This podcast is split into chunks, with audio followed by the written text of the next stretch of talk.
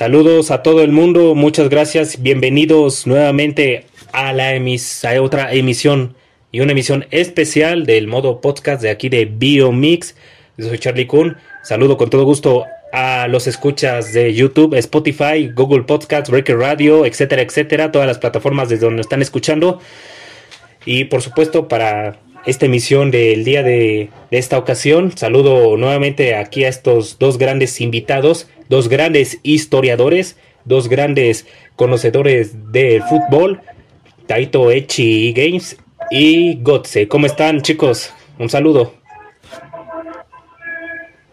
Hola, ¿qué tal? Muy bien, muy bien. ¿Y tú cómo estás? Un saludo para todo el auditorio. Hola, hola. Bienvenidos de nueva cuenta. Aquí Taito Echi, junto con estos dos grandes personajes. Muy, mucho gusto por, y gracias otra vez por invitarme. Bueno, gracias. Este espacio me encanta. Gracias a ustedes por aceptar la invitación y pues yo estoy muy bien y me alegra que también ustedes dos estén en perfectas condiciones después de nuestra jornada de vacunación. Debo decirles que sí me sí me tocaron varios efectos este post después de la vacuna, pero lo salí, logré salir avante. Eh, bueno, se preguntarán, este, o a lo mejor nuestro auditorio se preguntarán qué temática de fútbol vamos a tocar hoy, a lo cual yo respondería subjetivamente que hoy no estamos los tres para hablar de fútbol, aunque nos, en, nos encanta y nos fascina hablar del tema, pero en esta emisión especial no va a ser así, ya que por conmemoración y por temporada significativa, hoy tendremos un programa sumamente personalizado, porque nada más y nada menos vamos a tocar la vida y obra de los mexicas en honor y en celebración, conmemoración de 500, ya 500 años desde su caída y su inminente, pues, conquista de la mano de los españoles y demás pueblos mesoamericanos que se aliaron con ellos en contra de México, Tenochtitlan. Una emisión especial en conmemoración de 500 años de su caída. ¿No es así, chicos? Así es, así es. Así es. Y bueno, pues ya que pues tocaremos este, esta temática, este paradigma en esta emisión especial del modo podcast, comenzaríamos justamente en ese enfoque, la vida y obra de los mexicas. Y pues más allá de lo que nos enseñan en la escuela, lo que la SEP nos divulgó con respecto a su vida y obra, pues últimamente no sé si lo han notado o si han este, tenido esa percepción de que ya que como se acerca esa conmemoración especial y todo México lo sabe, se han, han empezado a salir a la luz, han empezado a mostrarse ciertas, ciertos mitos y ciertas desmentiras que a lo largo de la historia la gente que al menos no se especializaba en historia o no conocía mucho de historia tenía esa creencia certera de, que así pasó. Muchos sucesos, muchos acontecimientos y varios, este, dig digamos, los, este, ocurrencias que parecían, la verdad, parecía algo que sucedió con total este, certeza, más no precisamente fue así, o haya sido así, o haya sido transgiversado. No lo sabemos, pero justamente para eso estamos aquí. Dos grandes historiadores y su servidor que es orgull orgullosamente se culturaliza en estas ramas del conocimiento, pues nos reunimos aquí para hacer cierta desmitificación y poner este sobre la mesa cómo es que pudieron haber sucedido las cosas, porque la verdad absoluta al menos nunca la tendríamos, pero sí podemos, bajo nuestra percepción y nuestro, nuestra visión, cómo es que pudieron haberse dado las cosas en esta semblanza que vamos a tratar hoy sobre los mexicas. Y bueno, pues primeramente para abrir este, este conversatorio tenemos el hecho de que los mexicas o, o también coloquialmente e internacionalmente llamado los aztecas habrían salido peregrinado desde la mítica Aztlán hasta llegar a la cuenca del Valle de, de, México, lo que hoy es la Ciudad de México, pero algo que también ha salido muy en duda, algo que empezando con su vida prematura o sus antecedentes, por decirlo así, este, ¿ustedes creen que realmente, o bueno, sí tengamos esos registros históricos de que los antecedentes eh, sociales de los mexicas hayan provenido de la mítica Aztlán? Eh, bueno, yo quisiera comenzar y te podré... bueno, como tal, eh, sí, sí es bastante complicado hablar de ese tema. De hecho, creo que Marcos me, me corregirá. ¿Me puede corregir? Pero nosotros historiadores ¿Sí? Eh, de los códices que son las que pueden haber quedado para que entonces no vamos tan, reconstruido. Entonces yo podría decir que, bueno,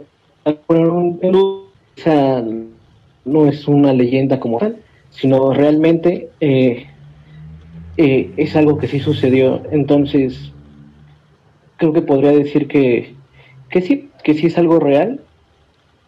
Y bueno, creo... Y justo, este, no te voy a corregir, pero le voy a agregar. Eh, tenemos lo que conocemos como fuentes primarias, eh, las primeras fuentes que, se acercan al acontecimiento.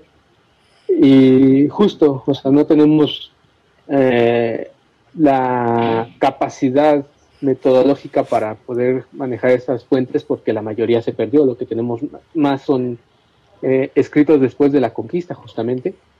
Em, pero al final de cuentas, pues las poquitas cosas que se han encontrado, pues han ayudado al estudio de este, de este proceso este, de peregrinación y después este, eh, convertido en imperio.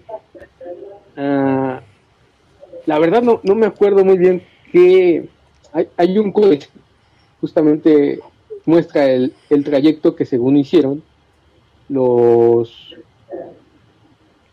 no, hay tal, tal vez, no sé llamarlo mexicas, porque hasta donde yo tengo entendido, aztecas cuando empiezan a hacer la peregrinación y mexicas es cuando se, se, implantan, o cuando se, llegan a justamente a, lo que es México Tenochtitlan, o Tenochtitlan, como quieran verlo.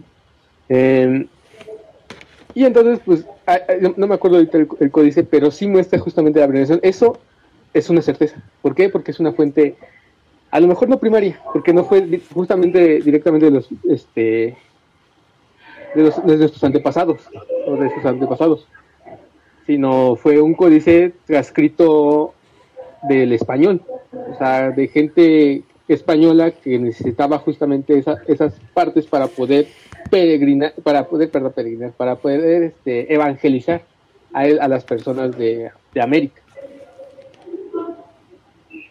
Efectivamente, Taito y Gotzi. También este, recalcando aquí al auditorio que obviamente no estaríamos colgándonos la medalla de hablar con la verdad absoluta, sino pues sencillamente, tal como los demás historiadores, este, haríamos nuestra aportación y nuestro análisis eh, personal y social en grupo sobre esta trayectoria de este mítico y legendario imperio de los mexicas. Claro, no es este, no por contradecir, por ejemplo, a Eduardo Mato Moctezuma o, o además este, historiadores, incluso extranjeros, que son muy estudiosos del tema. Simplemente estamos aquí, no este, precisamente para corregir, como decía Gotzi, pero sí este, aportarnos entre los tres, claro, estos conocimientos que a nuestra percepción podemos adicionar a todo lo que ya conocemos o aún no conocemos de la historia de los mexicas antes aztecas, ¿o no, ¿no Gotze? Sí, sí, sí, realmente creo que, por ejemplo, a diferentes acontecimientos, podría decir de la, de la cultura europea, eh, hay muy pocas fuentes. Creo que tal vez se acepta mucho este, yo diría que más bien, no diría leyenda, más bien diría esa teoría acerca de, de, cómo es que llegaron a, a ese territorio. Y bueno, por una parte lógica y por una parte eh, analítica, bueno, de algunos investigadores, se ha confirmado. Entonces creo que sí, sí está muy, muy bien. Y bueno, como decía, y no, no sé qué códice se refería Taito, no sé si es el códice cervantino, no, la verdad no estoy, no estoy muy familiarizado con, con los códices, Pero sí, sí, yo también recuerdo que había un códice que precisamente hablaba sobre ese trayecto. Pero bueno, eh, creo que debemos aceptar esa versión porque hay bastantes investigaciones que no diría que confirman, pero no contradicen esta, esta, esta teoría. Y si realmente también este, es tal y como coloquialmente hoy en día conocemos de cómo fue que supieron dónde asentarse dentro de la cuenca del Anáhuac, la mítica clásica este águila devorando a una serpiente parada sobre un opal dentro de un islote, ya que hablando de, de Mateos Moctezuma, este, han surgido ciertas declaraciones y bueno, una que otra publicación ahí de que está comenzando, digamos, a querer cuestionar pues todo lo que hasta hoy en día conocemos sobre la historia de los, de los mexicas, internacionalmente y coloquialmente conocido, bajo el ojo coloquial, conocidos como los aztecas, pero pues se ha comenzado, digamos, a, a querer pues, cuestionar y empezar a poner en debate sobre la mesa absolutamente todo lo que conocemos del pueblo. Hasta incluso no, no casi llegar a nivel de que los mexicas realmente existieron y no, fueron un invento de los españoles para justificar las miles de matanzas y eh, las invasiones que realizaron aquí en este territorio, etcétera, etcétera. No, este, si realmente ustedes piensan sobre el símbolo del águila devorando a la serpiente fue algo mítico, simbólico, real. ¿Qué opinan? Sí, ah, bueno, nada más eh, para hacer una aclaración rápida. Ajá, sí. Eh, dije códice cervantino, perdón, fue un, fue un error. Eh, es códice florentino y estoy buscando cerca del nada más para los que escuchan. Este, no piensen que existe el, el códice florentino, perdón, es una fue un error mío. Eh, pero bueno, estoy checando mis libros. sí, sí, sí, perdón, perdón, perdónenme. Pero bueno, este, ¿podrías repetir la pregunta, por favor? Sí, que ya que se está empezando a poner eh, toda, todo lo que conocemos de los mexicas en duda, este, ustedes perciben que la mítica escena del águila devorando a la serpiente parada sobre un opal en medio de un islote haya sido algo más, más simbólico o realmente algo que sí creen que haya sucedido cuando los aztecas llegaron aquí a la cuenca del Anáhuac. Pues como te había, como te había comentado, este, eh, esto forma parte de esta, de esta teoría acerca de, bueno, de, de por qué es que se acentúan en ese territorio, ¿no? Vaya, creo que en este, en estos días, bueno, en algunos, algunos compañeros, puede ser de mi misma facultad, de la Facultad de Filosofía y Letras del Colegio de Historia, bueno, nos hemos llegado a cuestionar por qué se acenturan en un valle, ¿no? ¿Por qué no mejor en otro lado o a orillas de este lugar? Entonces, pues vaya, tendría un poco de lógica acerca de esta mitología, de, de que por qué, bueno, sus dioses le establecieron que se acentuaran en este lugar, porque tal vez con un poco de lógica nosotros podríamos decir que no, que no concuerda, ¿no? Que no es un buen lugar para establecerse. Sin embargo, creo que tal vez ellos vieron una forma de acentuarse diferente a la, a la manera española.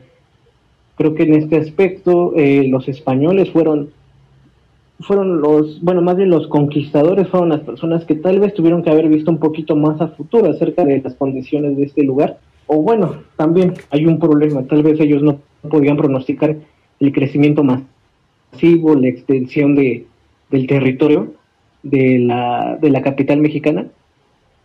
Pero bueno, yo diría que, que sí, bueno, que, que suena bastante lógico que esta, que esta acentuación del, de los mexicas en este territorio se deba más a, a esta a esta teoría, a esto, a este mito, y no tanto una manera lógica. Sin embargo, bueno, vaya, eh, como dices, no, no sabemos exactamente qué pasó, pero sí suena lógica, como nosotros podríamos pensar actualmente que una persona se puede establecer en, no sé, en algún lugar por la aparición de alguna imagen religiosa o algo que se le parezca, ¿no?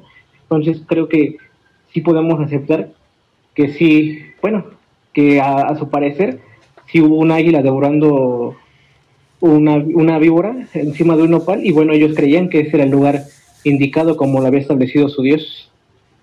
Huitzilopochtli, señor de la guerra, el colibrí del sur. ¿Tú cómo percibes pues este mito o este hecho, Taito? De que, sí, los mexicas, de todos los lugares que había en la cuenca, ¿por qué elegir el lago precisamente? Yo, lo, o sea, yo considero que tiene su parte real y su parte mítica. Eh, ese misticismo que, que ha rodeado el, el hecho de que te asentaras en un lugar donde había un águila devorando, devorando una serpiente en un nopal, suena, suena hasta curioso, ¿no? Eh, lo que sí puedo decir, o bueno, en este caso va mi, opinión, eh, considero que, que parte del o sea, parte de su movimiento parte de querer moverse hacia otros lados, recordemos que eran, era un pueblo que se movía de lado a lado, o sea, era como que la, no, no puedo decir con certeza si fue el antecedente de los chichimecas, pero sí era un pueblo nómada, o sea, e, ellos buscaban y buscaban de lado a lado dónde había alimentos, dónde había agua, dónde podían asentarse un momento. Este, también recordamos que este, Tesosomo que les da un, un deveno antes de todas las cosas y tienen que huir porque hicieron su extraño ritual, degollando a la princesa hija de Tesosomo. Y pues vamos, e, eso, eso es lo que se dedicaban ellos. Entonces, el hecho de que se sentaran en un lago me hace pensar que pensaron mucho en el, en el sentido del agua, en el sentido de que ahí podían este, construir una ciudad tal vez muy, este, muy difícil, justamente porque era un lago. Muy pocas este, zonas de tierra para cultivar o para empezar a generar una cultura pero al final de cuentas lo hicieron ahí. El agua yo creo que fue lo que, o sea, creo que de alguna forma geográfica, este, el agua fue lo que los motivó a quedarse en esa parte. Ahora, tal vez la, eh, la coincidencia puede haber sido que la señal que estaban buscando, pues apareció justamente ahí. Eh, son esas casualidades que a veces, como dice Gotze, este, pues aparecieron de una forma de, de deidad, ¿no? De una forma mística, que justamente les dio la justificación para sentarse. Y bueno, me parece muy curioso, pero tiene su parte justamente tal vez funcional, ¿no? Yo, yo lo veo más por ese sentido del agua, de ese sentido de, de que ahí... Sí, bueno, a mí también me gustaría agregar algo. Adelante. No sé. Sí, adelante, Gote. Este, si nos, nos escuchas. ¿Sí pueda? Sí, adelante. Ahí está. Bueno, bueno. Ah, sí, sí, perdón, perdón, perdóneme, este, sí, justo, es que de hecho eso, eh, sí, perdón, ¿sí me escuchó? Sí, sí te escuchas. Sí, sí, sí. Bueno. Sí te escuchas fuerte y claro. Ah, pues, perdonen, este, pues, ah, gracias, gracias. Bueno, creo que justamente, bueno, si podemos pensar en otras culturas, por ejemplo, culturas que hayan surgido en Europa, por ejemplo, podemos pensar, pensar en la mesopotámica, en los mismos, en bueno, en las culturas antiguas, por ejemplo, la cultura egipcia que estaba cerca del, del Nilo, bueno, podemos pensar un poco acerca de por qué se pudieron acentuar acerca, al lado de unos ríos, acerca de agua, porque vaya, es muy, eh, recordemos que no es como ahora, o sea, antes tendría que estar cerca de un lugar donde hubiera agua para precisamente regar su, eh, bueno, para regar sus, sus plantas que se iban a comer y, por ejemplo, para dar de beber a sus animales, ¿no? Sin embargo, creo que a mí lo, curioso es que no estén en, al lado de, por ejemplo, del Valle de la Náhuatl, que es el Valle de México. Se me hace muy curioso que se hayan acentuado encima de este territorio y hayan creado las que se conocen como chinampas para hacer su agricultura. Entonces, bueno, creo que en ese aspecto, ah, para mí es algo muy, muy curioso que de hecho, pues, no todavía han investigado muy bien y creo que mm, hasta ahorita no he encontrado un texto que hable acerca de ello. Pero bueno, si nos remitimos a otras culturas, es entendible porque se pusieron en un territorio. Bueno, fue curioso, ¿no? Que los mexicas estén encima del lago y no al lado del lago, ¿no? Creo que es algo muy, muy curioso.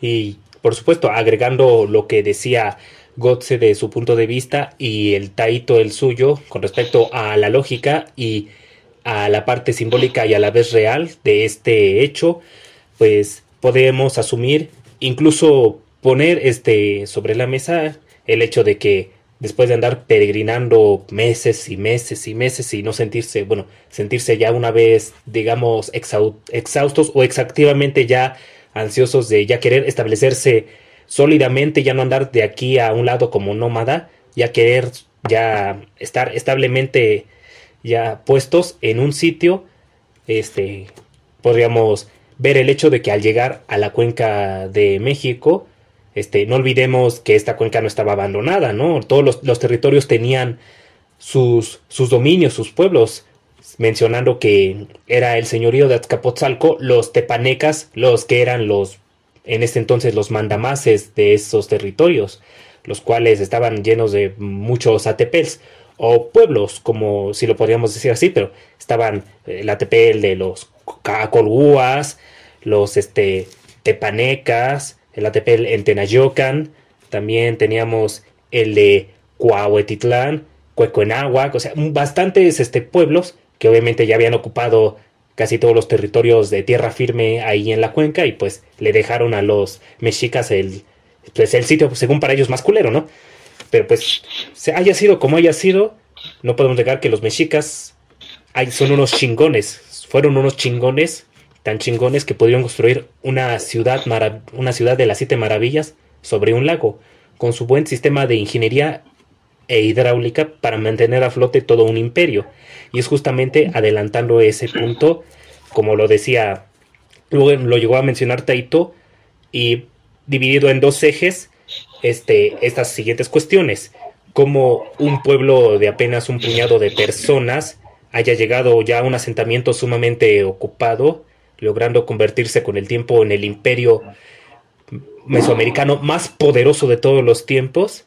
Y precisamente a qué, a qué debemos este tipo de crecimiento y desarrollo imperial de los mexicas, este, adelantando o introduciendo el hecho, una pequeña cuestión que toda la el auditorio y bueno, uno que otro conocedor eh, de historia tiene todavía en mente quién fue el primer, el Tlatuani mexica. O, claro que oficialmente lo conocemos, es Acamapichli, el que tiene cañas en la mano, pero se data de un primer este emperador antes que él.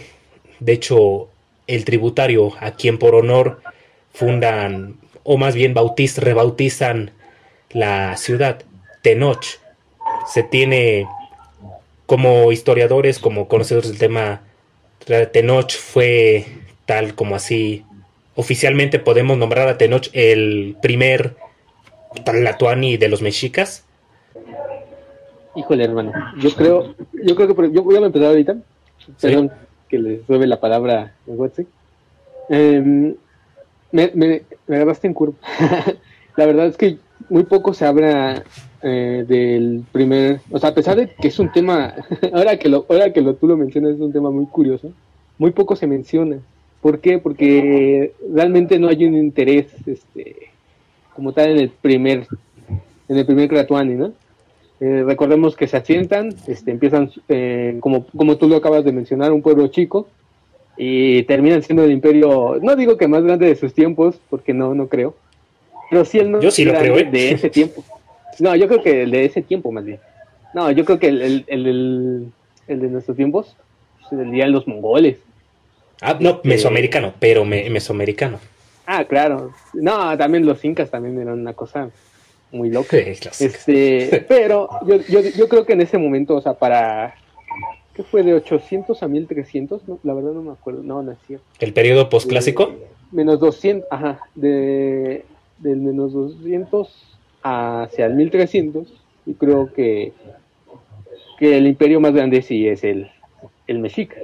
Este, y ciertamente, o sea, qué, bueno que tú, que tú acabas de mencionar esto porque no hay un interés, no hay un interés, en, eh, inclusive entre nosotros creo que los que estamos en, en historia, solo hay un interés cuando es específico. Por ejemplo, no hay un interés en saber quién es el primer este, Tlatuani, al menos un interés divulgativo, porque no participó, o sea, sí participó en la, creación del, pueblo, ¿no?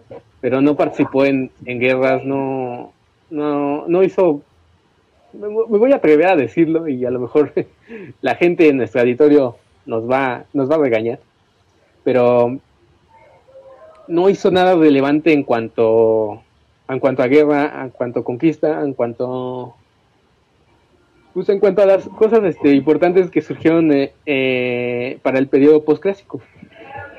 Entonces, lo voy a investigar. Qué bueno que lo mencionas, lo voy a investigar. Sí, pues tú lo has dicho, o sea. Ajá, sí, continúa. Porque, pues sí, sí me agarraste en curva. Pero es justamente esa parte de poco interés que, se genera ante, ante la situación del primer Tatuán. Eso sí, no le voy a negar que eh, fundó una de las ciudades más importantes para el posclásico y dejó este legado al final de cuentas. Tú lo has dicho, la gente no tiene, digamos, no, no poco interés, yo diría un interés más eh, desviado y más enfocado a cómo es posible que haya caído el imperio más grande de todos los tiempos, ya a unas horas de cumplir 500 años de ese suceso a, un lado derivado de tener interés en otra cuestión que sería cómo es que un pueblo chico, como tú lo has dicho, se haya convertido en el pueblo más grande de la cuenca de la Náhuac y cómo es que lo hizo, cómo fue que, que sucedió, cómo se fue dando todo ese poderío, ese desarrollo en México Tenochtitlan. Y bueno, eh, preguntándole a, Gotze la, la misma cuestión, si con respecto a Tenoch podríamos considerar un registro oficial de, de considerarlo el primer Tlatuani o como algo meramente simbólico? Eh, creo que podríamos decirlo como algo simbólico, como, como hemos comentado, pues vaya, también hay una, yo diría que por falta de fuentes y tal vez, bueno, más bien yo creo que eso es lo más importante, tal vez no por, por falta de interés, pero vaya, hablar de los orígenes de, este pueblo mexica sería muy complicado, por lo mismo. Obviamente de los últimos eh, gobernantes sí podemos saber más, acerca por las fuentes orales, por ejemplo, de los mismos eh, conquistadores, por ejemplo, podemos saber del mismo Cortés, podemos saber del... Eh, perdón, se me fue el nombre de, uno de sus compañeros, este... Pedro de Alvarado. No, es otro, es este... Bernal Díaz del Castillo. Bernal, Bernal Díaz del Castillo, sí, precisamente él, eh, podemos saber acerca de esto. Entonces, creo que tal vez sí sería un poco complicado poner al primer gobernante. Ah, y también me gustaría hacer una, este, también puntualizar algo. Este, hace, hace un momento también se me olvidó decir que eh, el códice florentino es, eh, como tal, no es un códice, sino más bien una capitulación de, Fray Bernardino de Sagún acerca de todo lo que él pudo recolectar acerca de la cultura mexica. Creo que he debido decir eso, creo que probablemente se haya pasado como un códice, eh, un códice de los que se hacían en la cultura prehispánica, y no más bien es una recapitulación de mucha, de mucha información. Bueno, y es algo también interesante que me gustaría decir, porque él se basa mucho en la fuente oral de los ancianos de que todavía sobrevivieron a partir de la conquista del pueblo mexica. Entonces, creo que sí es una fuente muy importante para obtener información, pero bueno, se me olvidó decir eso, no es un códice como tal, no es un eh, no es algo de iconografía, sino más bien, bueno, de hecho el, texto sí tiene iconografías, pero cabe resaltar que es un, texto, un texto escrito por Fray Bernardino de Sabur, basado en las fuentes orales de varios ancianos mexicas. Y bueno, eh, esa es mi respuesta a lo que preguntabas. Entonces creo que no, creo que sería muy, muy, muy complicado. Sin embargo, podríamos decir que sí, bueno, que sí puede ser cierto. Tal vez este, este, este tipo de leyendas que van de, de generación en generación podríamos aceptarlo como sí. Pero vaya, aceptar que esto es verdad sería muy, muy complicado. Tendríamos que encontrar, por ejemplo, la tumba de, este gobernante y saber que verdaderamente fue un gobernante, entonces sí, sí sería muy complicado. Sí, complicadísimo, ¿eh? Porque a pesar de tener todas estas fuentes históricas, las fuentes de primera fila, como la de Bernal Díaz de Castillo, del Bernal Díaz del Castillo con historia verdadera, historia verdadera, la conquista de la Nueva España, los códices, este, la visión de los vencidos, de Sagún y demás, este, fuentes infinitas que tenemos por ahí, todo lo que se dice de los de los mexicas, tanto nacional como internacionalmente, este, nunca llegaremos realmente a saber cómo es que pasó al 100%, porque no dudo que con toda esta información apenas conozcamos el 0.1% de lo que fue México Tenochtitlan, de lo que fueron los mexicas. Si realmente Tenoch podría ser, si realmente fue el primer Tlatoani de este imperio, o si podemos considerarlo más allá de solamente el líder que guió al pueblo durante las peregrinaciones, asentándolos en la cuenca y fundando Cuamixtitlán, después rebautizado a Tenochtitlán en su honor. Pero pues, la verdad, sí no tendríamos la al 100% una verdadera este, transición fidedigna de cómo se dieron las cosas. Más sin embargo, como les digo, podemos este usar hacer uso de pues nuestras habilidades y capacidades para poder este ir armando el rompecabezas. Comenzando si pudiera funcionar o ser de utilidad esta introducción con el en esto oficialmente el primer tlatoani de los mexicas Acamapichli por ser este bueno, sabemos que los mexicas este, llegaron siendo unos don nadie ahí a la cuenca conquistada por los tepanecas. Entonces, de una u otra forma tenían que hacerse respetar ante los demás atepels. Por lo tanto, decidieron forjarse a sí mismos como pues un pueblo imperial, pero para eso necesitaban reconocimiento externo, reconocimiento del, de los demás imperios asentados. Por lo tanto, necesitaban un digno representante, un gobernante. Y pues para ello necesitaban que sea estrictamente de linaje real, por lo que Akamapichli salió sorteado debido a que pues su madre era de ascendencia noble de los toltecas y su padre era un señor colhua. Por lo tanto, pues a él le tocó esa, precisamente esa gran responsabilidad de ser el primer gobernante de este pueblo mítico. Y seguidamente Así se fue dando la codescendencia real e imperial de, de los mexicas. Y es curioso, como le decía Taito, es increíble que la gente tenga más interés en saber cómo cayó Tenochtitlan, cómo pudo haber caído Tenochtitlan, a tener ese interés de cómo pudo darse ese auge del imperio mesoamericano más grande de todos los tiempos. Y como aportación o como visión, puedo, suponer o puedo establecer esa ruta de respuesta a una persona, al consuegro de Akamapichli, o mejor dicho, a quien Taito había mencionado hace un rato, a Tesosomoc, señor de Azcapotzalco, el gobernante longevo de los tepanecas.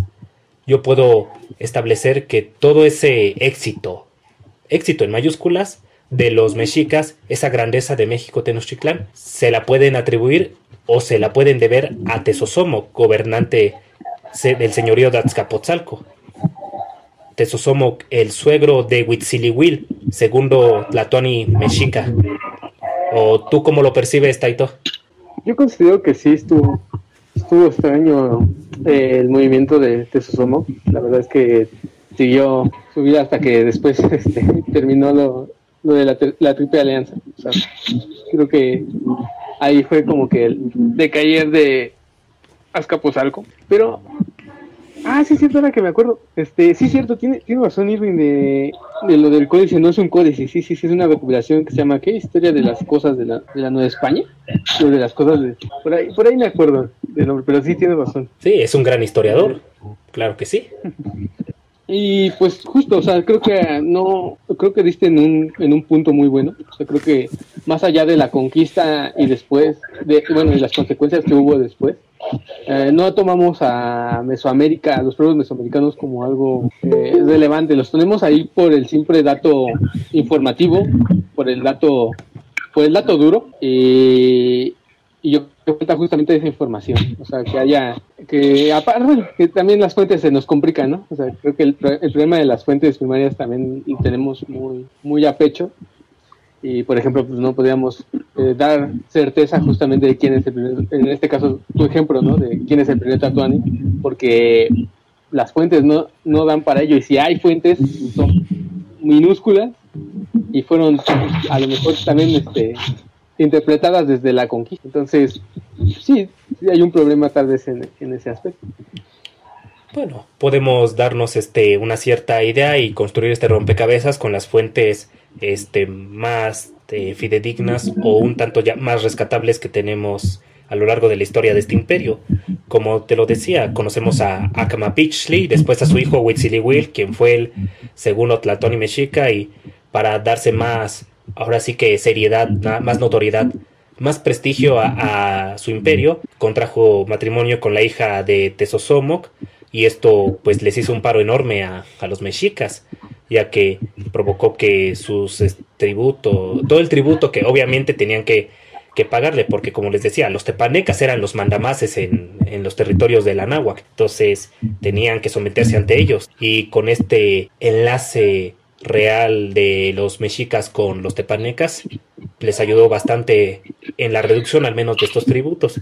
Claro, a cambio de que pues siguieran fieles y se sometieran a la voluntad del, del tirano, porque podríamos decir que, como la analogía que les venía diciendo, si los mexicas cayeron por su tiraneidad con los demás pueblos, no olvidemos que hubo pues un tirano antes que ellos, que era el mismo Tezosomoc, quien pues tenía en su señoría a todos los atepels de alrededor.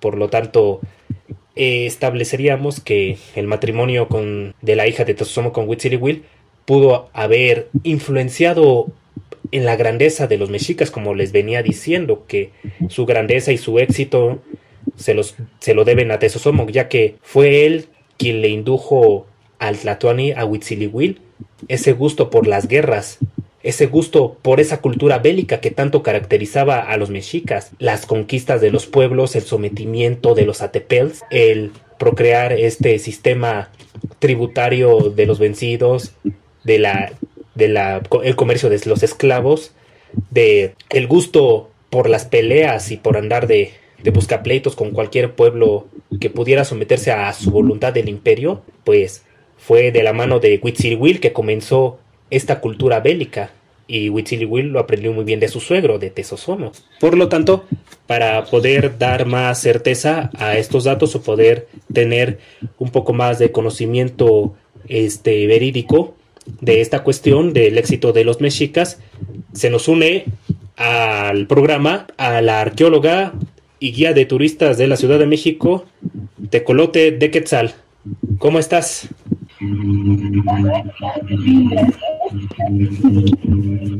Bueno, pues estaban, pues mira, estábamos platicando, bueno, estábamos poniendo sobre la mesa a qué podíamos atribuirle un, el exitazo que tuvieron los mexicas al forjarse desde ser un pueblo pequeño en la cuenca del Anáhuac a ser el imperio más poderoso de este mismo. Entonces, por lo tanto, yo estaba poniendo a Tesosomo, marcando a Tesosomo como uno de los principales artífices de su éxito, señorío de Azcapotzalco, gobernante tepaneca. ¿Qué percepción eh, tienes tú con respecto a este hecho?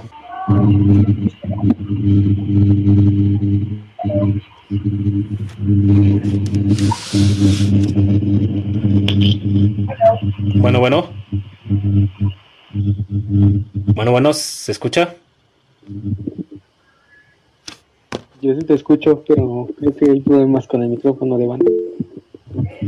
Mm. No, no te escuchas bien. No mucho que digamos. cuando, cuando, abres el micrófono se oye más interferencia. ¿Ahí me escucho? Sí. Ah, sí. Sí. Está, ahí está bien. Ok, ya. Este, entonces. Ajá. Bueno,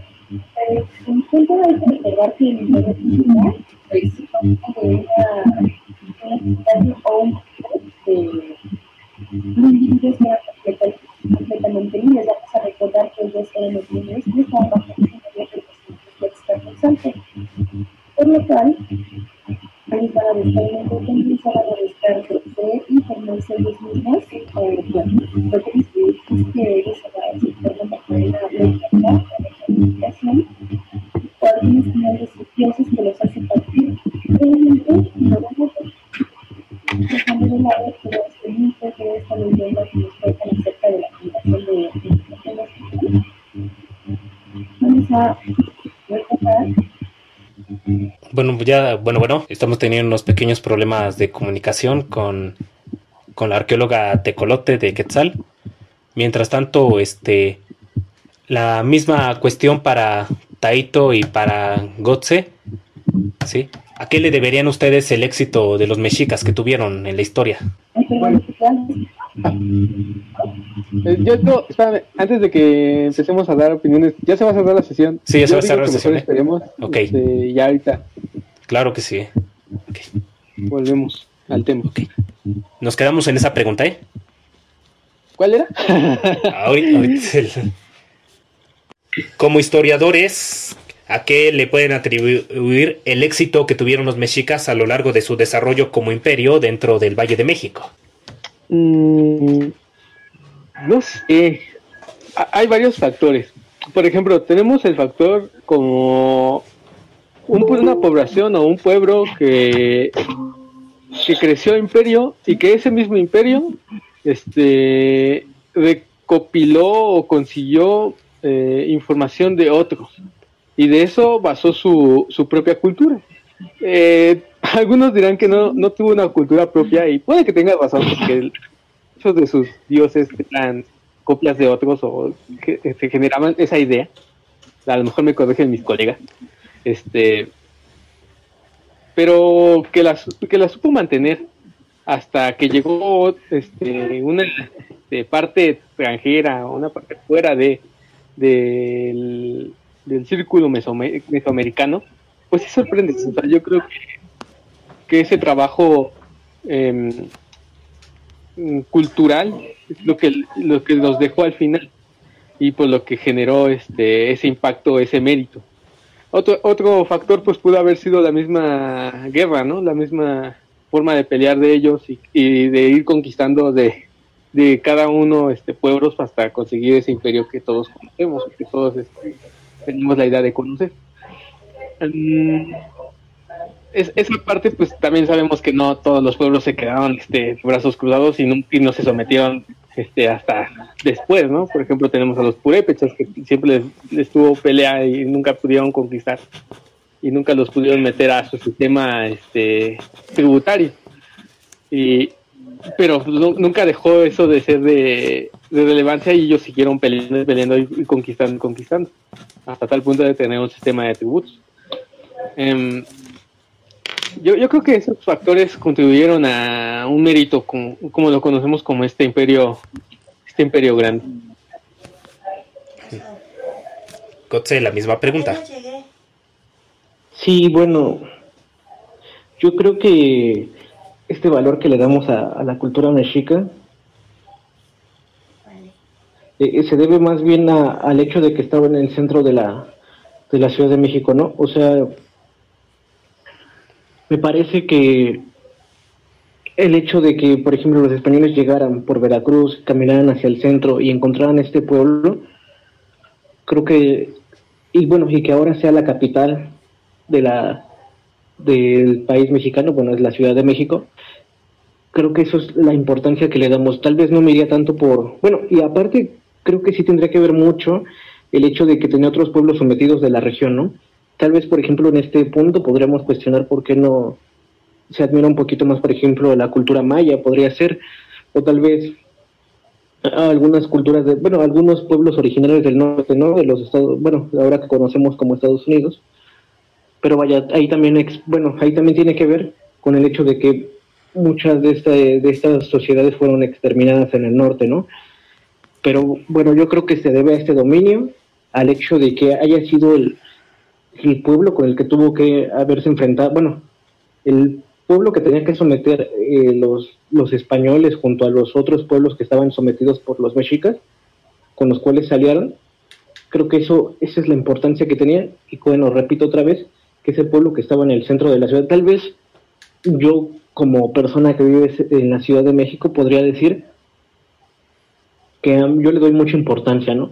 Tal vez una persona del sur de México, tal vez una persona del norte, tal vez no le den la misma importancia, tal vez lo vean un poco distante, tal vez no se sientan tan identificados con ellos.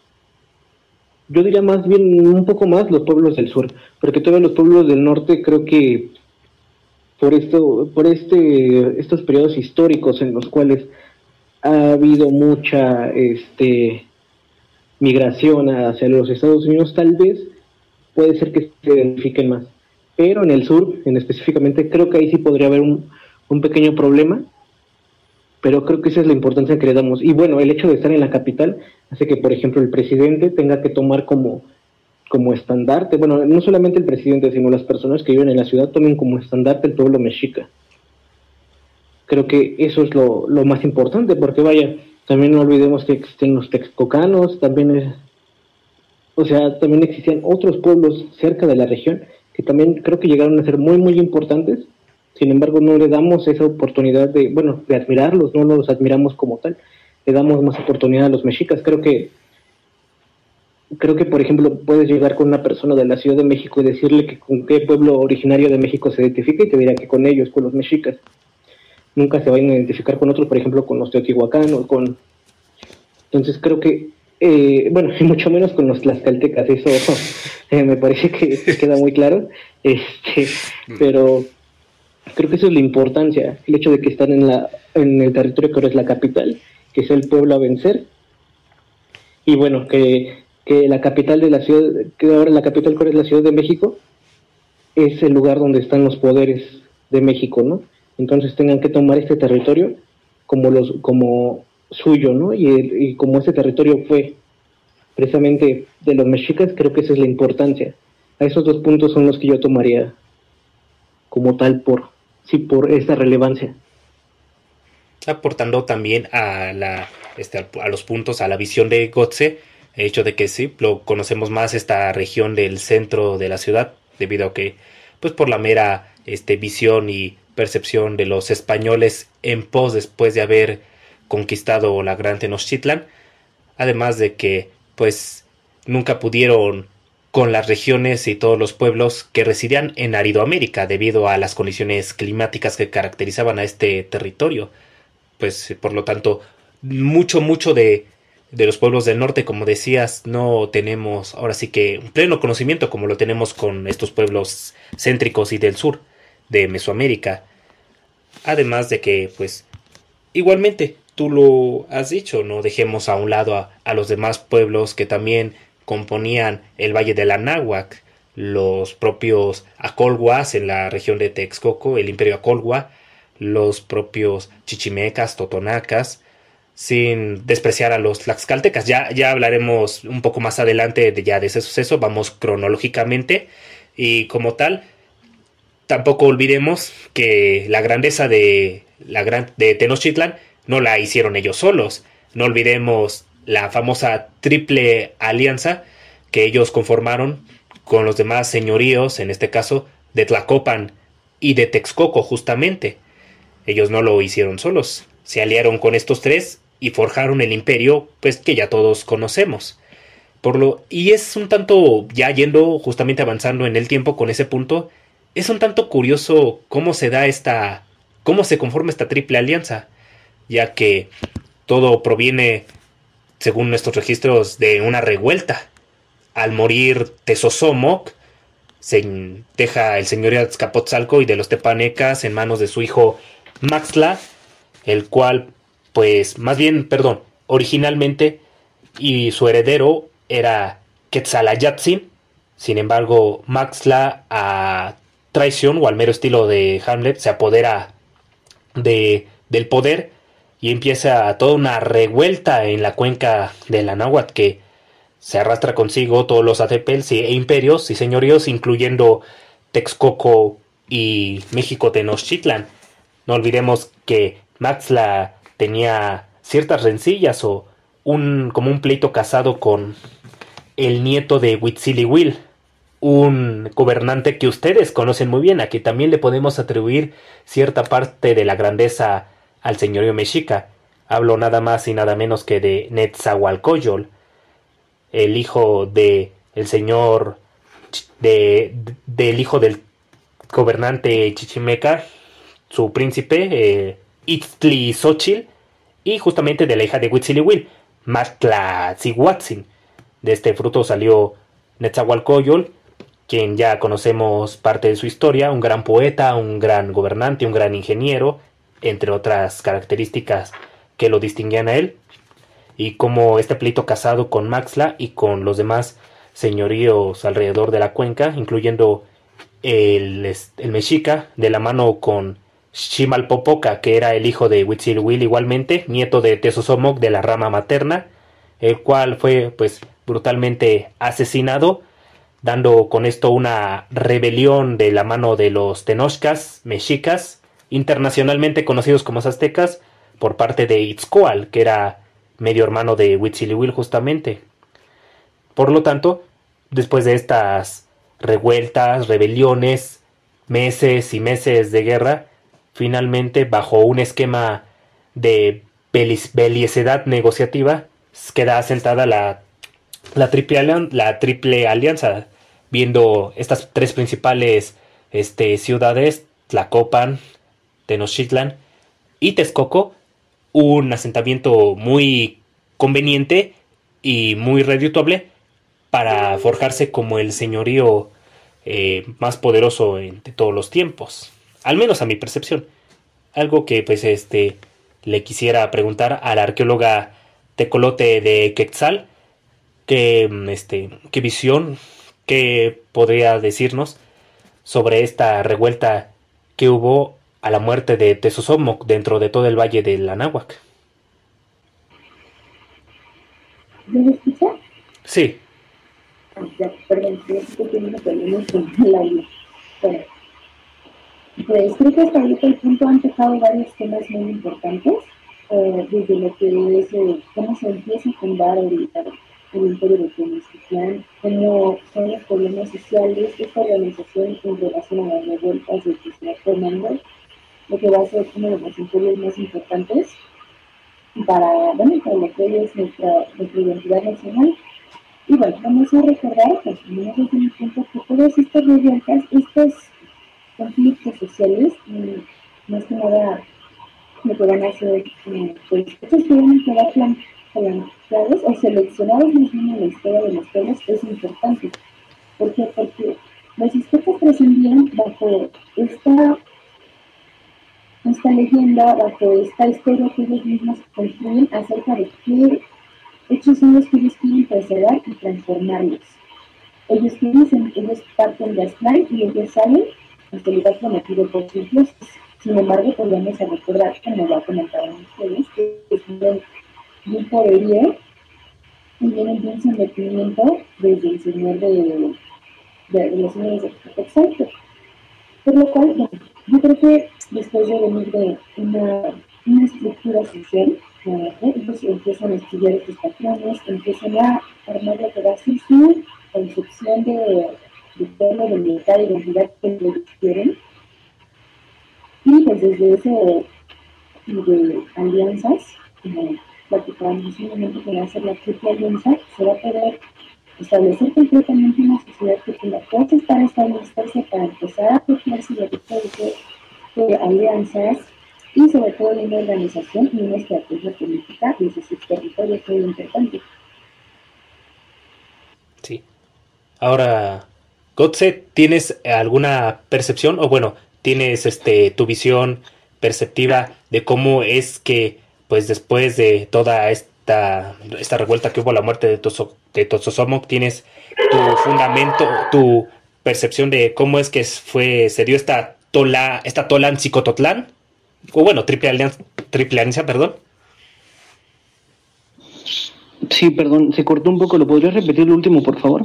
Claro, este, a tu visión como historiador, tienes este la, un, una percepción, una idea de cómo es que pudo haberse consolidado esta Totloyan eh, Cipletetán, bueno, triple, triple alianza para más fácil. Eh, bueno, bueno, eh, no entiendo. ¿A, qué te refieres? ¿Te refieres, por ejemplo, a la, a la parte política, a la, a la parte militar? Todo, todos los, todo, todos los este, aspectos, todas este, las características que tú consideres este, necesarios de para explicar. Bueno, yo creo que, vaya, el tema político es bastante importante, ¿no? Porque, o sea, es el hecho de que tres pueblos que son los más importantes en el Valle de México, en ese periodo cobran una fuerza, la cual, bueno, vaya, en, el año 1509 es, el, es lo que deriva que el pueblo mexica tenga un gran poder. O sea, eso es un gran episodio dentro de la cultura prehispánica, eh, un momento político muy importante. Tanto en lo militar, bueno, vaya, podríamos, por ejemplo, recordar que los mismos este, guerreros jaguar, los guerreros águila, se, eh, se iban a, consagrar al mismo, al mismo, a la misma escuela. Eh, si no me equivoco, se dice Tepochtali, ¿verdad? Eh, si me corrigen mis, mis compañeros, entonces, pero no estoy seguro. Perdón por si uso una terminología errónea. Creo que eso, eso es muy importante porque eso va a hacer que esta relación eh, política como, como cultural mejore estos lazos de guerreros, o sea, hace que, que estos pueblos, al ser los más fuertes, convivan entre ellos, tengan mayor posesión y por lo mismo se escoja a los guerreros más fuertes. Creo que eso sería algo muy importante, tanto, bueno, este acontecimiento fue muy importante, tanto, bueno, también faltaría decir económicamente, porque vaya, eh, creo que eso reforzaría lo que, por ejemplo, eso lo podríamos, es un anacronismo, pero podríamos pensar un poco en lo que actualmente podría ser como un tratado de libre, como el tratado de libre comercio, ¿no?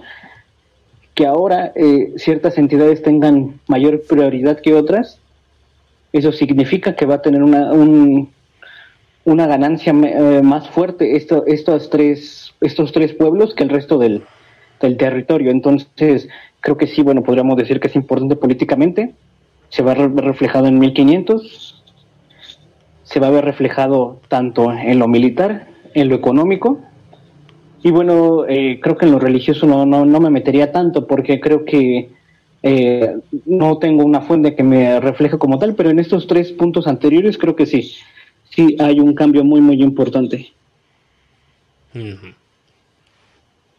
Taito, de tu parte.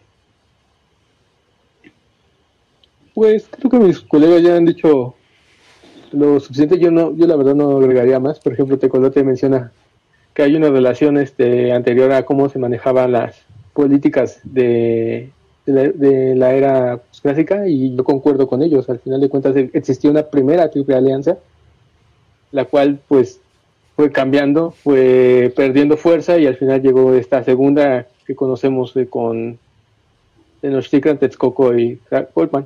Entonces, eh, lo que genera aquí es justamente ese cambio de, percepciones, ¿no? Al principio, ¿cómo, cómo cambia el poder?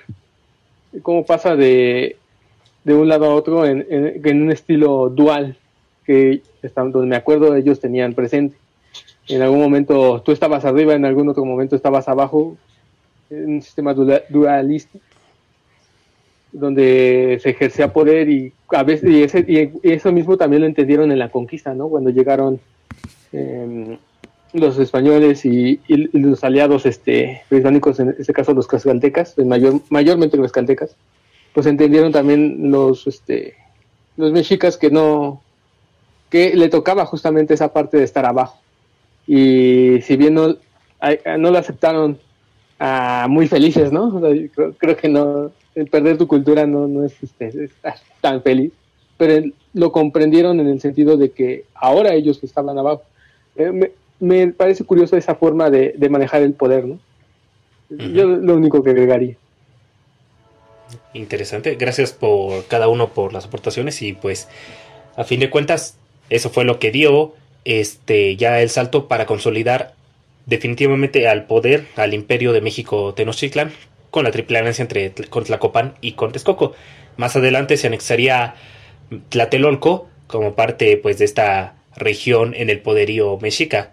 Y pues ya lo demás, lo consiguiente con el tiempo, ya se fue dando de manera natural, como fue creciendo y desarrollándose el imperio, ya después del, del periodo escoal, de la mano de Moctezuma y Lucamina, no el Moctezuma que conocemos, que justamente ahorita me gustaría de una vez ya desmitificar un punto que enseguida les comparto, sino Moctezuma primero, Moctezuma y Lucamina, el Platón más longevo en la historia del imperio, seguidamente de míticamente una mujer Tlatuani, enseguida, este, si, si gustan, podríamos también dar este, este punto sobre la mesa, pero primeramente me gustaría comenzar, perdón, de, de la cronología, este, preguntarle de manera general primero a, a Gotze, ¿qué fue lo que pasó con Moctezuma Xocoyotzin, Moctezuma II? ¿Qué fue lo que sucedió? ¿Qué pasó por su cabeza? ¿Qué ocurrió? Si realmente, y es una pregunta general, pero me gustaría comenzar con este Gotze, ¿qué fue lo que pasó con Moctezuma? ¿Hizo lo correcto? O como ya muchos aquí en el país lo establecen, fue un pendejo. Perdón de la palabra. eh, no, no, no. Que concuerdo con lo que lo, no lo pueden eh, leer porque estamos en una bueno en una video bueno estamos en el podcast pero eh, Vanessa dice que no. Este yo también concuerdo con ella. Por ejemplo me gustaría retomar por ejemplo el libro de Miguel León Portilla la visión de los vencidos. Eh, me parece que bueno también hay que saber qué fue lo que realmente pasó no o sea creo que en, en la cultura mexicana tal vez yo podría decirlo, no, no sé si toda la mayoría tengan esa percepción, que Moctezuma creía que los españoles eran dioses, ¿no? Y, y que por lo mismo fue que lo, los permitió entrar a, a Tenochtitlan y por lo mismo fue que perdieron, ¿no? Creo que primero hay que decir que al principio no, no comprendían quién, quiénes eran estos hombres, ¿no? También podemos hablar de los augurios. Eh, bueno, bueno, este, este, ese significado de los augurios se dio después de que fueron sometidos, pero, sin embargo, bueno, vaya, pasaron unas ciertas eh, circunstancias que también hicieron, pues, dudar de lo, de lo que podría llegar a pasar con la llegada de estas personas en barcos a, a Veracruz, ¿no? Yo creo que, yo creo que mm, más bien lo que pasó con Moctezuma, eh, fue, no, no diría ideal, no, eso no lo consideraría. Más bien yo, creo yo creo que pasa lo que todas las personas eh, tienen cuando conocen algo nuevo, no saben cómo enfrentarlo, no sabe cuáles son sus capacidades, no sabe qué es lo que pueden llegar a, a causar. Y también creo que también puede, también puede ser este precisamente eh, bueno, más bien, mmm, también puede ser un poco de miedo acerca de su capacidad para enfrentar a estas personas lo que ellos pueden hacer y lo que nosotros podemos hacer, creo que es lo que él pensaba. Entonces yo creo que, que como tal no, no diría que fue un tonto, simplemente fue una persona. Creo que todo el mundo puede llegar a tener miedo. Tal vez lo que sí se le cuestiona es el hecho de haberlos dejado entrar. A Hernán Cortés, a, a Bernaldez del Castillo, creo que ese sí es un problema. Sin embargo, creo que podríamos ponerlo como en, otro, en otros ángulos de la historia creo que hay otros, hay otras culturas otra vez que, que han hecho lo mismo, que han tenido relación con algunos pueblos, después tienen conflictos, y re, se resulta que primero eran amigos, después tienen conflictos. Entonces creo que es algo eh, que ha sucedido mucho en la historia. Creo que también hay que quitar esta idea de que, por ejemplo, eh, el, los mexicas, bueno, desde el pueblo mexica hasta la actualidad, los mexicanos somos personas que nos dejamos engañar muy fácil, ¿no? Creo que no, o sea, creo que eso sería equívoco, pero sí que sí hay que pensar que tal vez sí pudo haber tomado unas mejores decisiones, tal vez si hubiera, bueno, hay que entender que eran pocos españoles, creo que no llegaban a ser más de 300. O sea, lo que realmente importó fueron las fuerzas con las que se apoyaron, que fueron los otros pueblos prehispánicos, sobre todo el, Tlaxcalteca. Entonces creo que tendríamos que pensar un poquito que tal vez pudieron haberlos atacado desde una, eh, pudieron haberlos atacado desde un principio, posiblemente acabar con ellos y tal vez estuviera solucionado. Sin embargo, creo que no es tan fácil, o sea, creo que hay una serie de pensamientos, una serie de, de pronósticos, una serie de circunstancias que pueden establecer que las personas no hagan lo más obvio que, eh, que es para nosotros, ¿no? Creo que son, es diferente, por ejemplo, que un gobernante actúe a que una persona normal actúe. Creo que no, eh, una persona, otra vez pensando en un anacronismo, eh, actúe de una, en la actualidad actúe de una manera, por ejemplo, podría ser un comentario al aire, ¿no? Es que yo que no sé que a, cierta persona se le hubiera arrestado, ¿no? Pero no piensan, no piensan, por ejemplo, lo que un gobernador, lo que una persona tiene que vivir día con día, ¿no? Entonces yo no diría que fue una persona tonta, simplemente diría que es un reflejo de lo que un gobernante puede llegar a actuar. Y bueno, yo diría que también hay que criticar este punto de que de que fue un, como dicho, un pendejo, porque no no no no creo. Yo más bien creo que solamente fue un gobernante y hay que entender que simplemente fue, fue sometido gracias al apoyo de los otros pueblos prehispánicos. Entonces, también hay que quitar esta idea de que los mexicanos, desde el pueblo mexica, somos personas que, nos, que somos fáciles de someter, ¿no? Creo que nos hay que pensar que solamente son circunstancias que pasan y eso no, eso no nos define.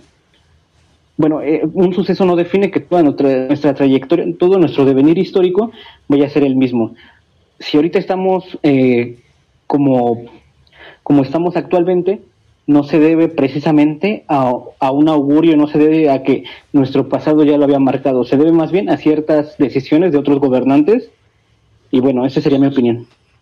Y fíjate que yo coincido bien contigo, no consideraría a Moctezuma pues un tonto, un pendejo. El Tlatoni que sí fue pendejo fue este este Tizoc.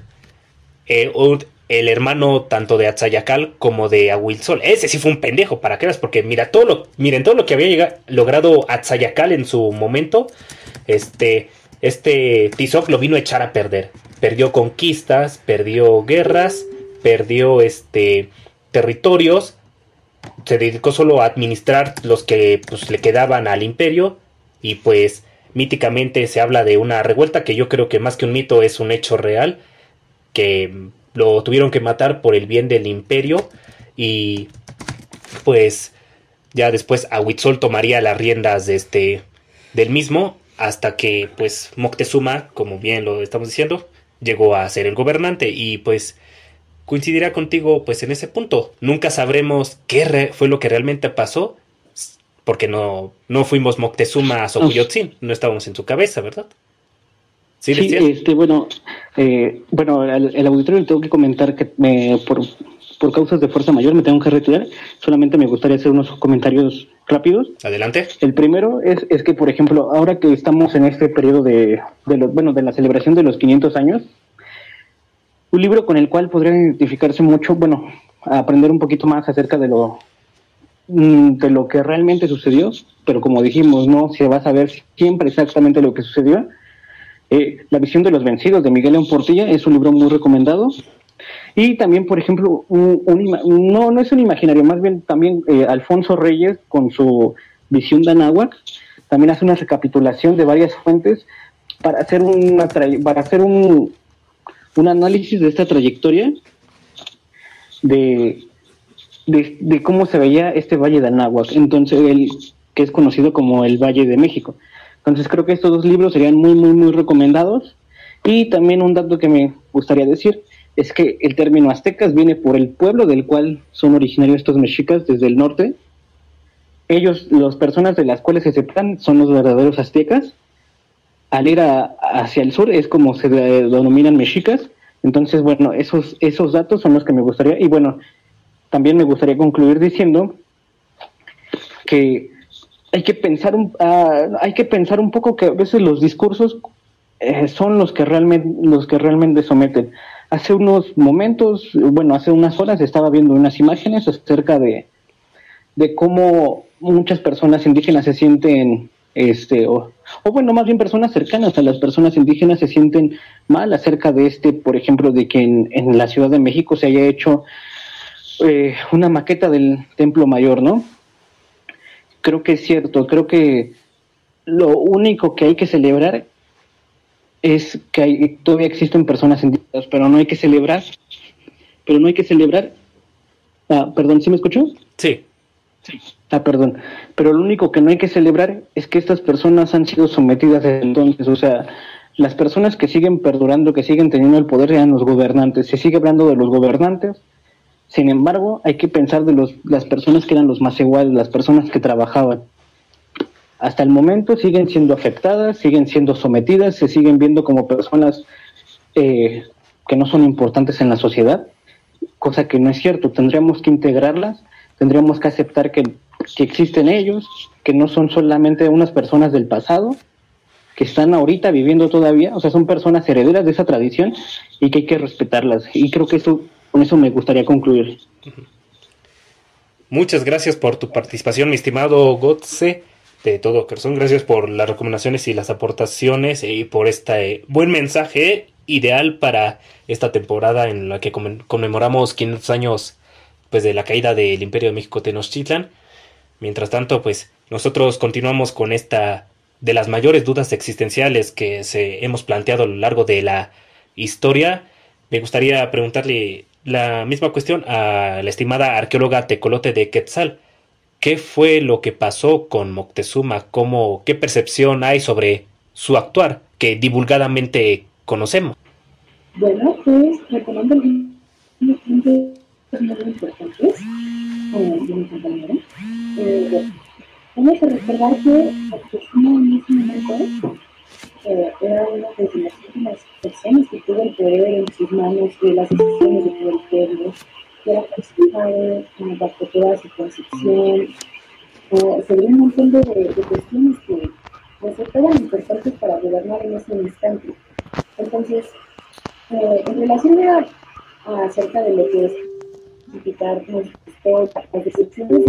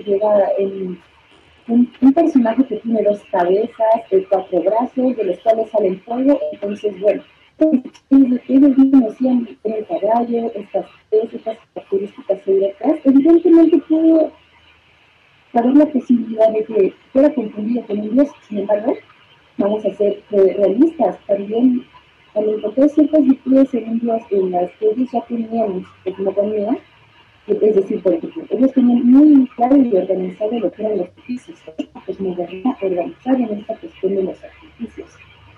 Entonces, cuando Hernán Cortés se resiste a los sacrificios, empieza a tratar de luchar, eh, de cuestionar esta religión, estas creencias que tenía la cultura mexica, pues evidentemente ellos se dan cuenta que no es su Dios, que se trata de otra gente que está al exterior y que obviamente con este poder que ellos tienen en, su imperio, que tienen en sus hombros, evidentemente tenía que tomar decisiones.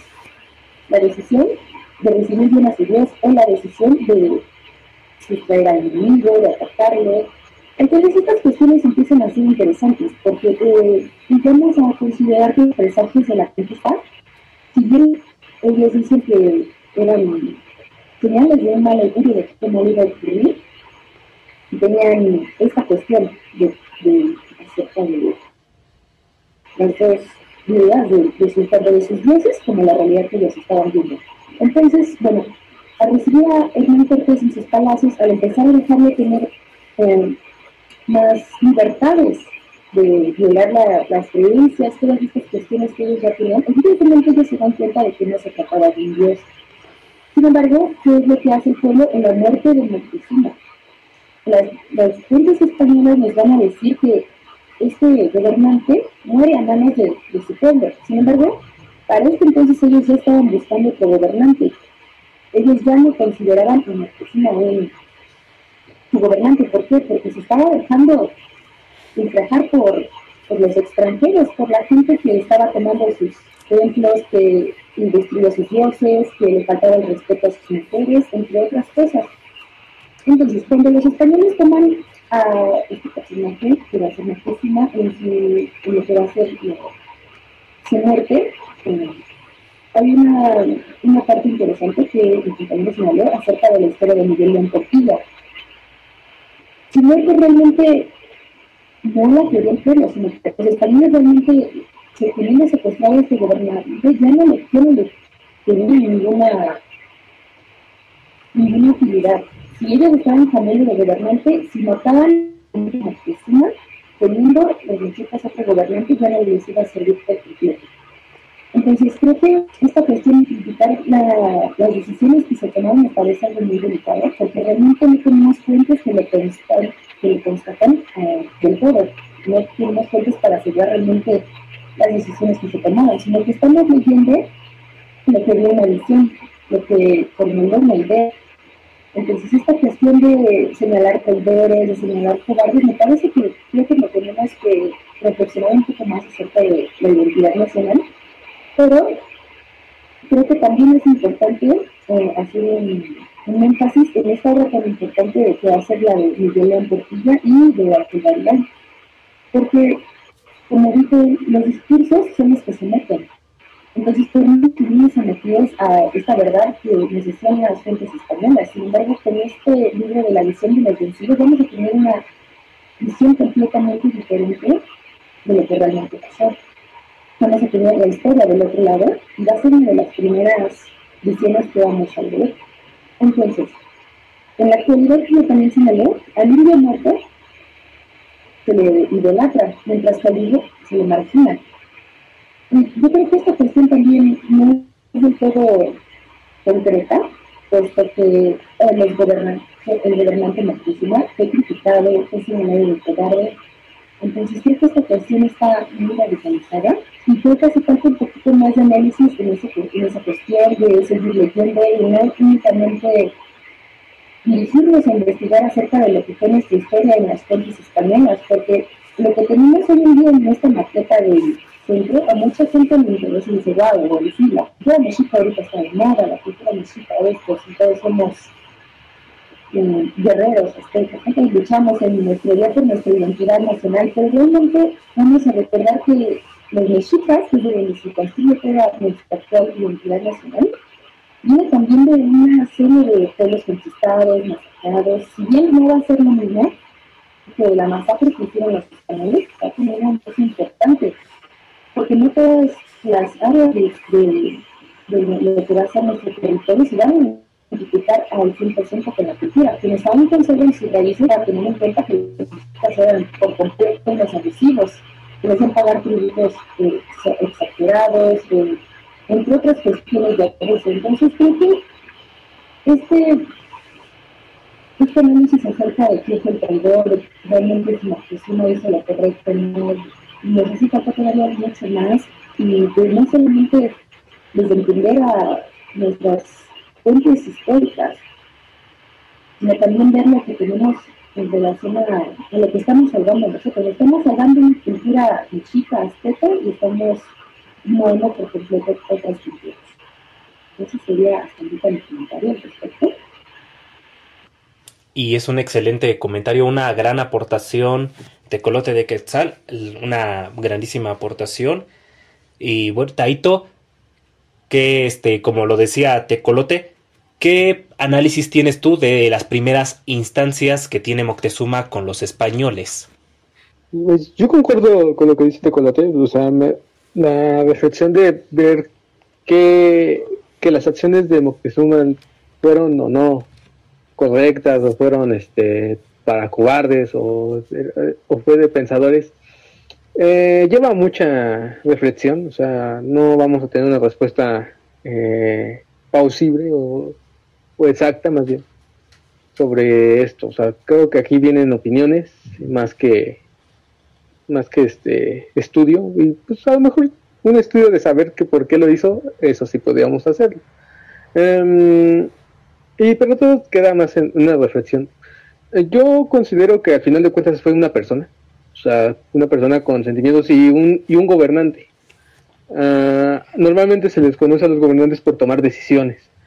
Eh, y por ejemplo, en este caso, eh, de un, voy a parafrasear una conferencia llamada Otros mitos de la conquista de la página de Noticonquista, una muy, un muy, muy, muy, excelente proyecto para lo que es este justamente la conmemoración de los 500 años de la conquista, donde se menciona este que Moctezuma, por ejemplo, dejó a los españoles, o sea, ¿por qué los dejó entrar tanto, no? Ah, pues una de las hipótesis que se menciona es que pues los quería conocer, o sea, en algún momento cuando justamente te menciona que Hernán está renuente a los a los sacrificios pues la gente está obviamente como que impactada. No, entonces aquí, aquí hay un problema, ¿no? Entonces no, no es nuestro, no podemos considerarlo un dios. Son otras personas, pero no son, no es nuestro dios. Son desconocidos, a lo mejor tienen algo, pero no nuestro dios. Entonces, donde entra el juego de Moctezuma es que los atrae para conocerlos, para ver cómo tratar con ellos, para ver qué, qué son, cómo son, por qué actúan así. Y prácticamente los trata como con pincitas por el hecho, o sea, no por seguir considerando los dioses, sino porque son gente desconocida con la cual no has tratado y por lo que necesitas conocer para tomar las decisiones.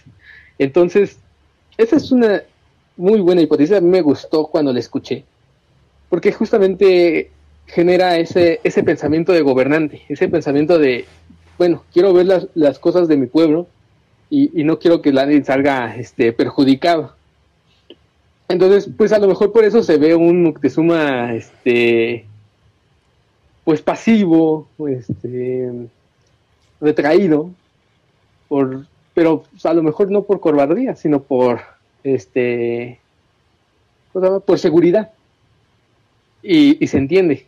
Entonces, también concuerdo con, con Tecolote de que las fuentes que hablan justamente de un, este, Moctezuma cobarde, eh, odiado por su gente, pues son fuentes españolas. Es más, em, el juego, hay un juego, este, creo que mucha gente de, la transmisión lo conocerá, el Age Empires, eh, que justamente la, versión de los conquistadores o la versión de conquistadores maneja la historia de un Moctezuma que es apedreado, que muere apedreado por su propia gente. Y entonces a lo mejor por por esa misma, este, ese mismo morbo que mueve que no, es que Moctezuma este, ya he areado, pues, pues, no, o sea, a lo mejor tienes razón, o sea, hay una necesidad de un nuevo gobernante, sí, pero a, Moctezuma nunca se le deja de ver como, como gobernante como tal.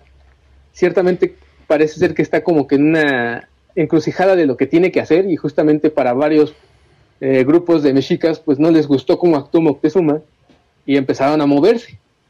Y sí pudo haber cierto este em, pues movilización para, para poder este, manejar la situación. Y eso justamente ocasionó que a lo mejor se vieran eh, ese, ese distancia con, con, Moctezuma. Pero yo, yo lo que pienso al, al general es que pues era una persona, persona gobernante, que tuvo sus decisiones, a lo mejor buenas, a lo mejor malas, pero al final de cuentas, eh, una persona, una persona que necesitaba actuar luego, luego y para el beneficio de su pueblo. Efectivamente, Taito, y pues justamente coincido en, los puntos de ambos, y tal como lo venía ya recalcando a lo largo de todo el programa, apenas si conocemos el 0.1% de la historia verdadera de los mexicas, las fuentes que tenemos suelen ser muy transgiversadas o alteradas o de cierta manera echándose flores a ciertas a cierto bando, o sea, transgiversando esa cuestión del conocimiento.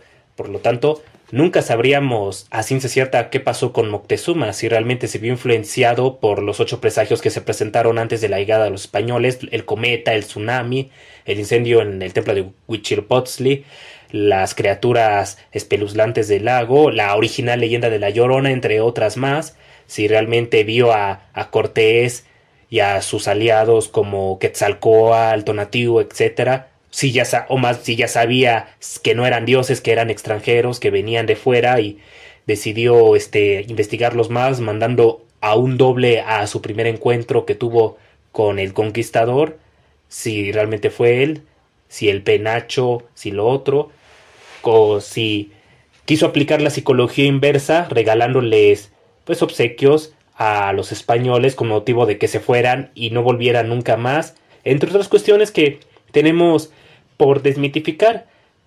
Pero a ciencia cierta nunca lo sabríamos qué fue lo que pasó con Moctezuma, a menos que fuéramos Moctezuma, que nosotros hubiéramos sido Moctezuma. Bueno, cronológicamente avanzando ya en el programa, también hablando de estas desmitificaciones y todo lo que no conocemos, y como decía Tecolote, lo que habría que desmentir de cierta manera de las fuentes españolas, tengo dos puntos a analizar en ese paradigma. La matanza del Toxcal, mejor conocida como la matanza del Templo Mayor, y ya como nos dio un adelanto este Tecolote, la muerte de Moctezuma. Por orden cronológico, primeramente comenzaríamos con la matanza del Templo Mayor, matanza de Toxcal, que fue lo que la propició. Unos dicen que fue algo, fue un regalo gratis, fue una matanza gratis, así como la de Cholula por parte de los españoles, o habrá, ¿qué pudo haber provocado que los españoles, a conciencia propia, hubieran querido asesinar a, a miles y miles de desarmados mexicas, sabiendo muy bien las consecuencias que les traerían esto?